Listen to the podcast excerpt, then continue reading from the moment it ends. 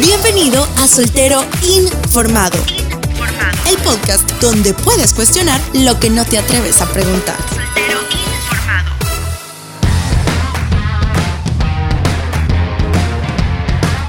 Bienvenido y bienvenida a un episodio más de Soltero Informado donde estamos tratando de lograr entender estas complicadas situaciones de relaciones, amistades y futuros cortejos, etcétera, etcétera, etcétera. Pero hoy queremos tocar un tema muy interesante, pero antes de mencionarlo, ¿cómo estás David? Muy bien, contento por aquí, pensando, ahora que estaba hablando, en uno de los posibles nombres que antes de ponerle a este podcast habíamos barajeado. No sé si te acordás. Ah, sí. Bueno, de entre tantos nombres.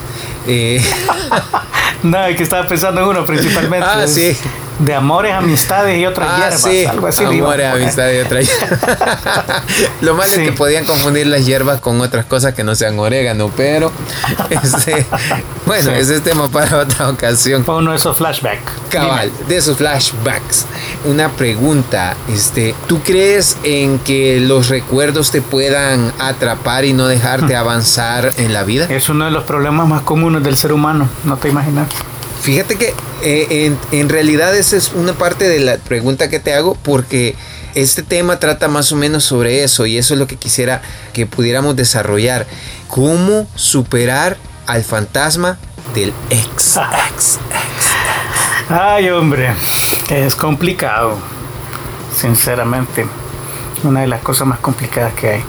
¿En serio? Lo que pasa es que hay, vamos a, creo que cuando entremos un poco más al tema, yo voy a hablar de algunos tipos de personalidades. Yo creo que en otros, en otros programas hemos tenido también esta misma discusión. Y aquellas que son más retraídas, eh, personalidades que son más, ¿cómo decirlo?, más introvertidas y que tienen un mundo interno más rico, un mundo de pensamientos más rico, eh, suelen atraparse más y quedarse más en el pasado que otros. La edad tampoco ayuda, la edad es terrible y si no me, no me dejas mentir, o sea, habla con un abuelito o con alguien que tenga una edad mayor acerca del pasado y tú vas a ver cómo parecen volver a vivir esto. Y, y, a veces, puede decir, cuando ellos tienen una, un enfoque incorrecto de la vida, eh, quedan atrapados ahí, siendo miserables porque lo que pasó era mejor de lo que hay y no, los, y no disfrutan nada de lo nuevo porque se quedaron atrapados atrás.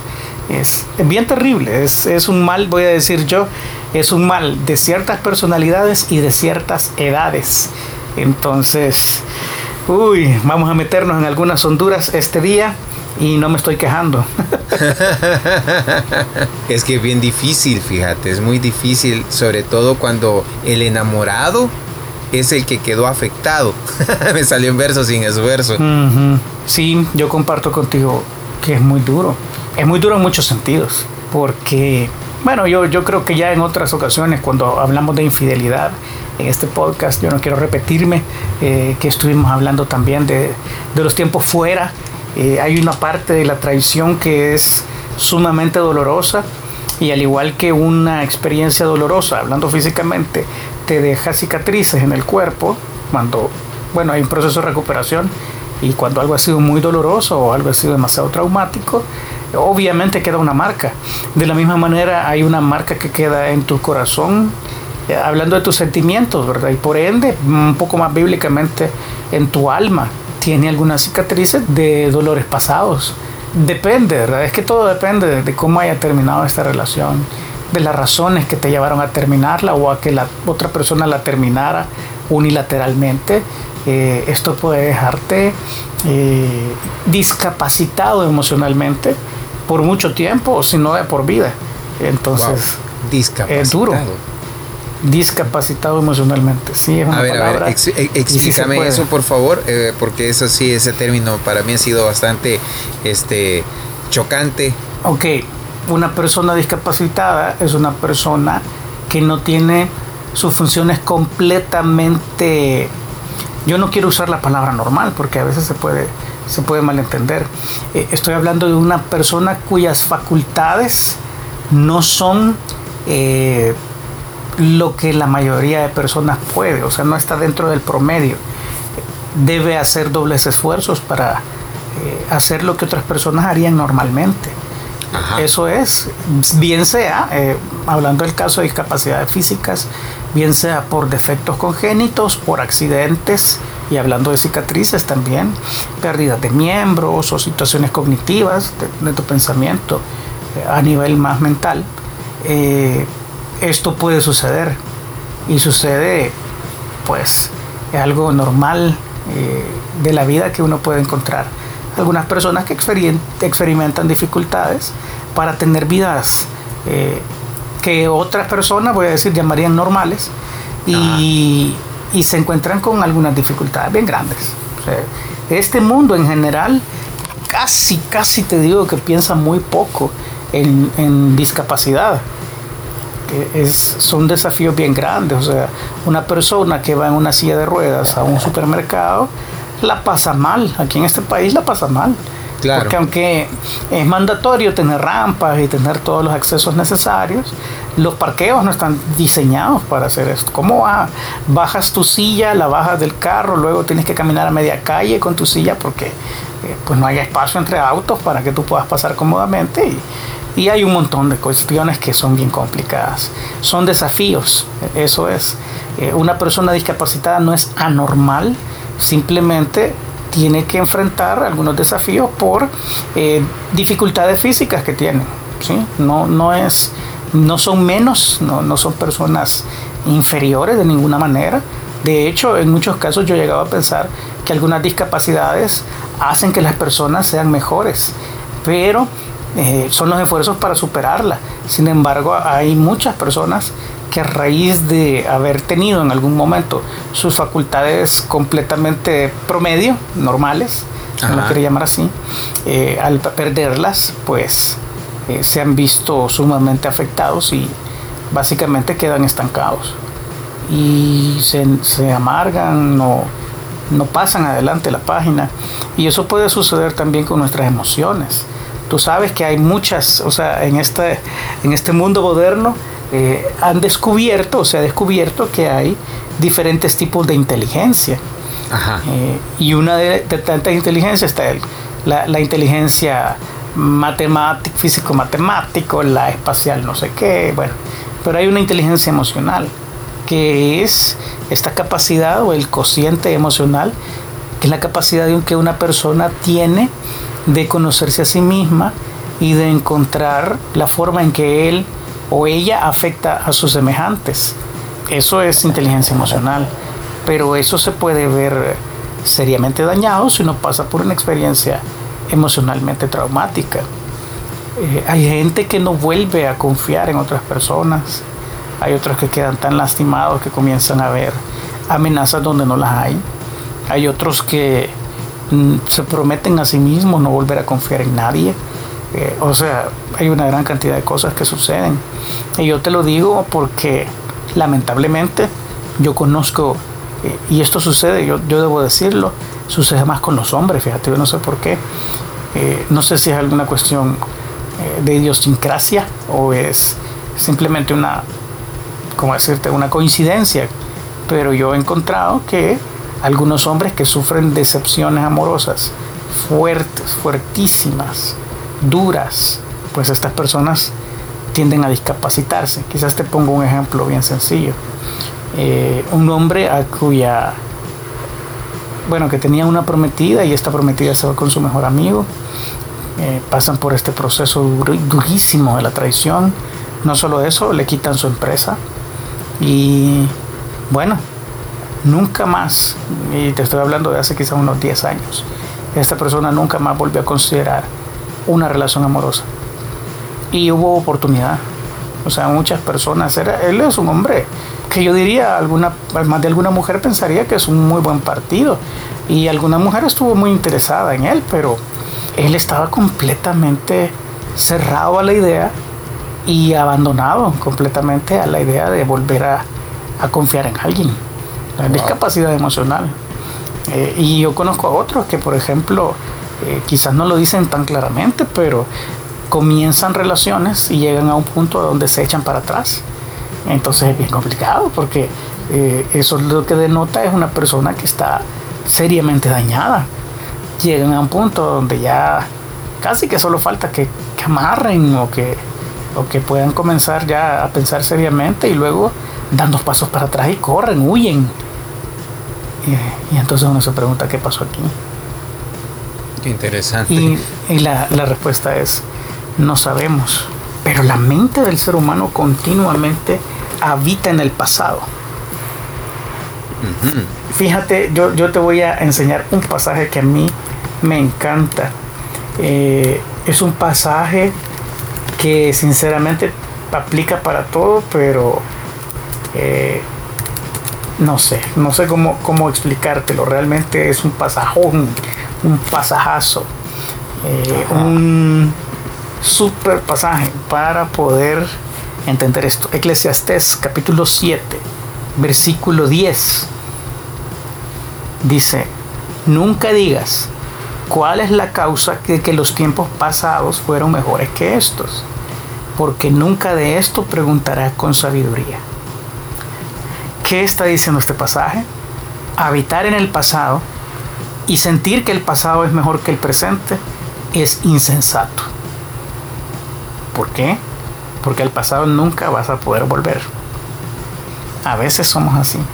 Nos, nos apegamos tanto al pasado, nos apegamos tanto a una persona que siendo bien honesto no supo valorarnos. Ahí es donde entra algo que es bien es chistoso porque la gran mayoría de veces nuestros amigos, aquellos que están cerca nuestro, eh, una de las, de las típicas eh, advertencias y motivos de golpiza es que nosotros tratemos de regresar con nuestra ex. Yo no sé si tú lo has visto.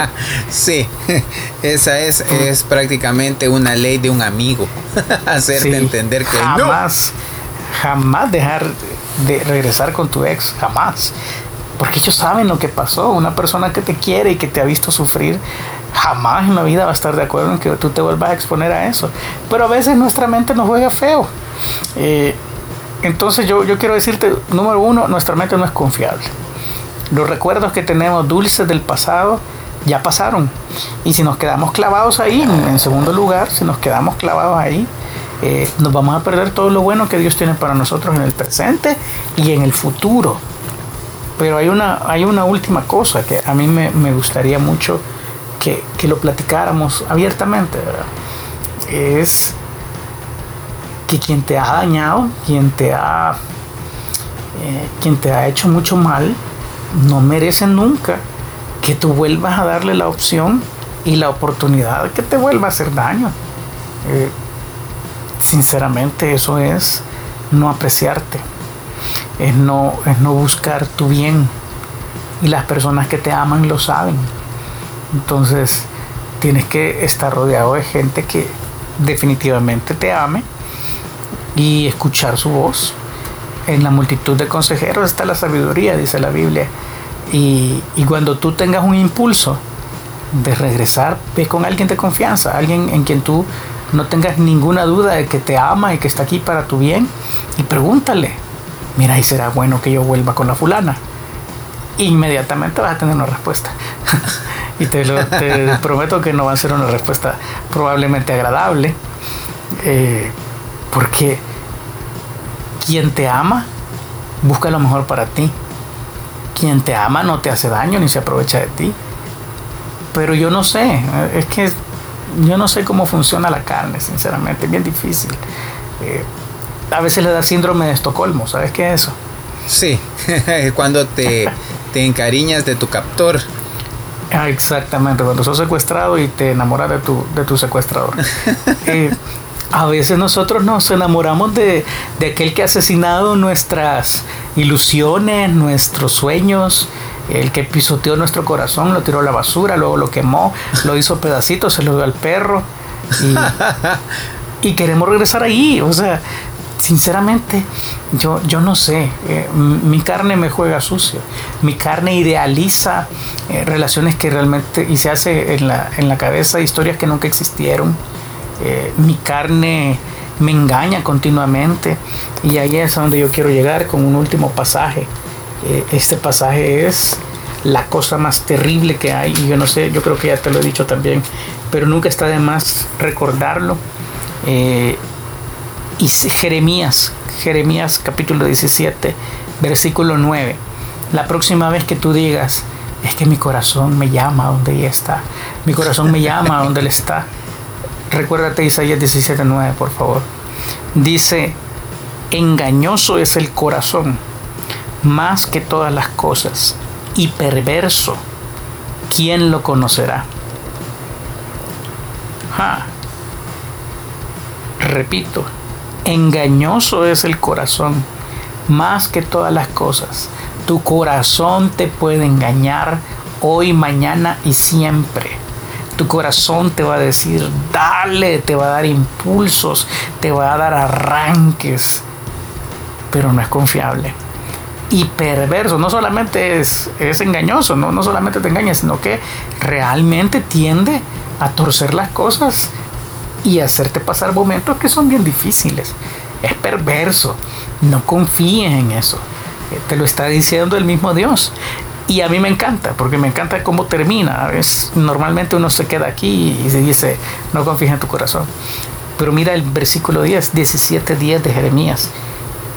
Yo Jehová, que escudriñó la mente, que probó el corazón, para dar a cada uno según su camino, según el fruto de sus obras. ¿Quién lo conocerá? Dios. Dios conoce nuestro corazón. Dios sabe cuando nos está mintiendo.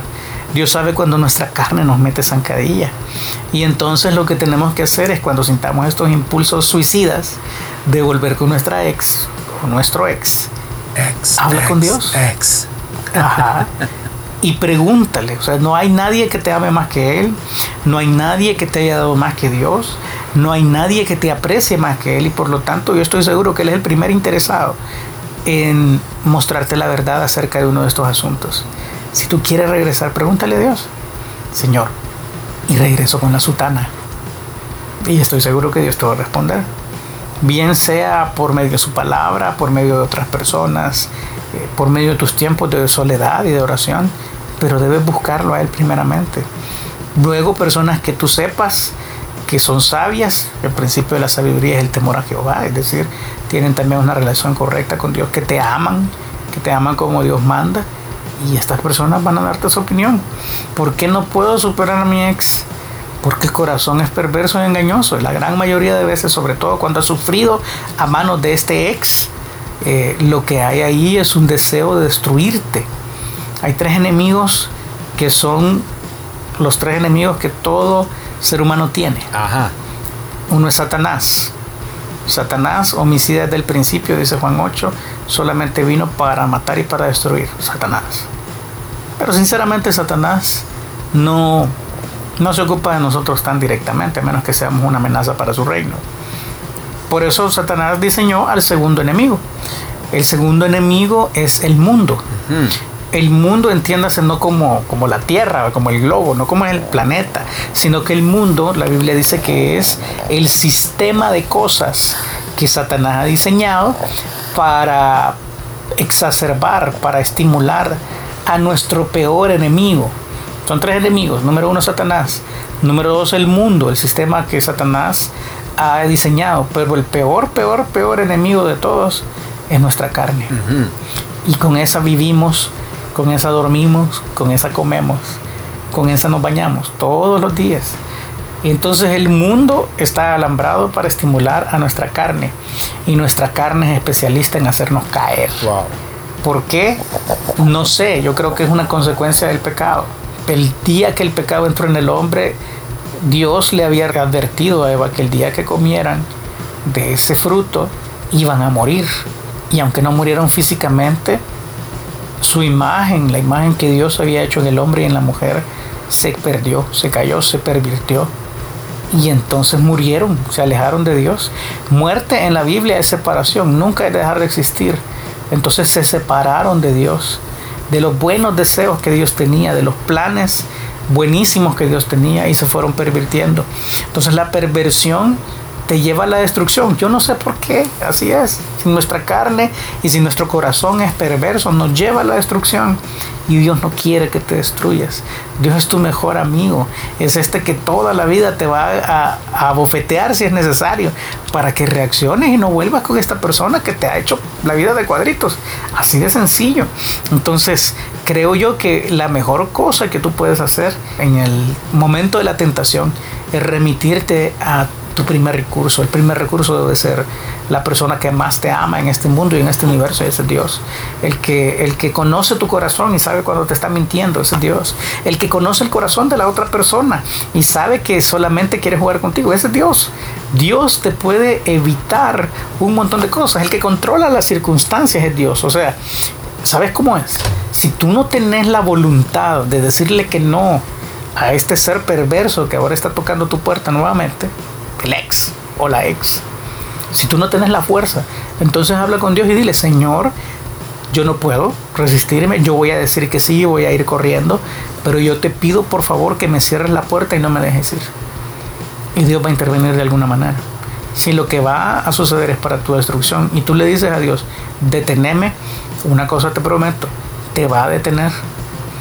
Y la felicidad, voy a decir, tan claro como es, la felicidad de una persona no se construye sobre los escombros de la vida de otra. Wow. La felicidad no se construye sobre los escombros de otra. Muy interesante. De otros. Muy interesante, muy interesante. No. Cuidado, cuidado. Todo lo que sembramos en esta vida vamos a cosechar. Es una ley de la Biblia. Es la ley por excelencia. Si yo cosecho violencia, siembro violencia. Si yo cosecho engaño, siembro engaño. Mira la vida de Jacob. Tenemos suficientes ejemplos en la Biblia, incluso de hombres y mujeres que vivieron una regla de engañar a otros. Jacob es uno de los eh, estafadores más grandes de la Biblia. Engañó a su hermano varias veces, engañó a su papá. Eh, como diría mi abuelita, trinquetero, terrible pero fue a caer en las manos de Labán, que era peor, que lo estafó durante 21 años. O sea, eh, las pagó, las pagó terrible. Entonces yo te animo a que no estés jugando con esta ley que Dios nos ha dejado en la vida, que no siempre es de gracias en la vida de otros, no juegues con las personas. Es la peor cosa que tú puedes hacer. Si no estás segura o seguro que esa persona es la persona de tu vida, mejor no la vuelvas a molestar si solamente te, extrañas la forma en que él o ella te hacía sentir, eso es un motivo súper egoísta para regresar con él. Wow. Dios no, no, no creo que lo permita jamás. No lo va a bendecir y no te va a apoyar. Entonces mejor cuídate y cuida a la otra persona. Ya le hiciste daño una vez. No, no es justo ni, ni es bueno que tú comiences a sembrar más lágrimas en tu camino.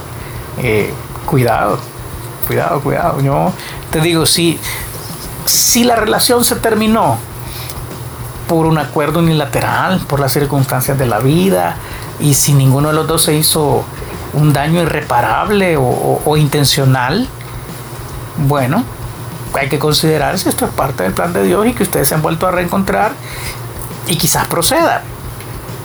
Pero no funciona como la canción de un, de un cantautor eh, guatemalteco que, que nos vimos tarde porque tú ya tenías dueño, yo ya tengo dueña, pero nos volvimos a encontrar y aquí estamos. No funciona así. No, no, no creas que, que esto va a funcionar así. Si tú ya tomaste una decisión y has tomado un compromiso, quizás no delante de Dios, solamente somos novios, dices tú, pero sí, vas a destruir un corazón y vas a destruir una persona, mm, mejor piénsatelo, piénsatelo dos, tres, cuatro veces y una vez que lo has pensado cuatro veces, vuelva a pensar una quinta, porque como te dije ya, tu felicidad no se va a construir sobre los escombros de la vida de otros. Muy interesante y muy buena Cuídate. lección. Cuídate. Es terrible, es terrible. Yo no, yo no te puedo decir de otra manera que a veces nos arriesgamos y nos jugamos demasiado en esto. No es un juego. Yo sé que hay personas que miran el noviazgo, bueno, si no funciona lo paramos, sí, pero para ti funciona así. Otras personas no pueden apagar sus sentimientos, no pueden apagar su corazón. Unas personas se entregan de verdad y creen y confían y, depositan eh, tiempo, talentos, tesoros en ti. ¿Y, qué vas a hacer tú con eso? Tú decides. Entonces mejor si tú, tú sientes que no estás preparado para una relación así, ni comiences, ni comiences. Estás bien soltero. Sigue oyendo este podcast y sigue buscando a la persona, está bien. Pero si hay dudas profundas, estás jugando con la vida de alguien. Puedes estar jugando con la vida de alguien. Y yo no te recomiendo eso. Dios hará justicia. Entonces no, no seas víctima de la justicia de Dios por no pensar bien tus decisiones. Increíble.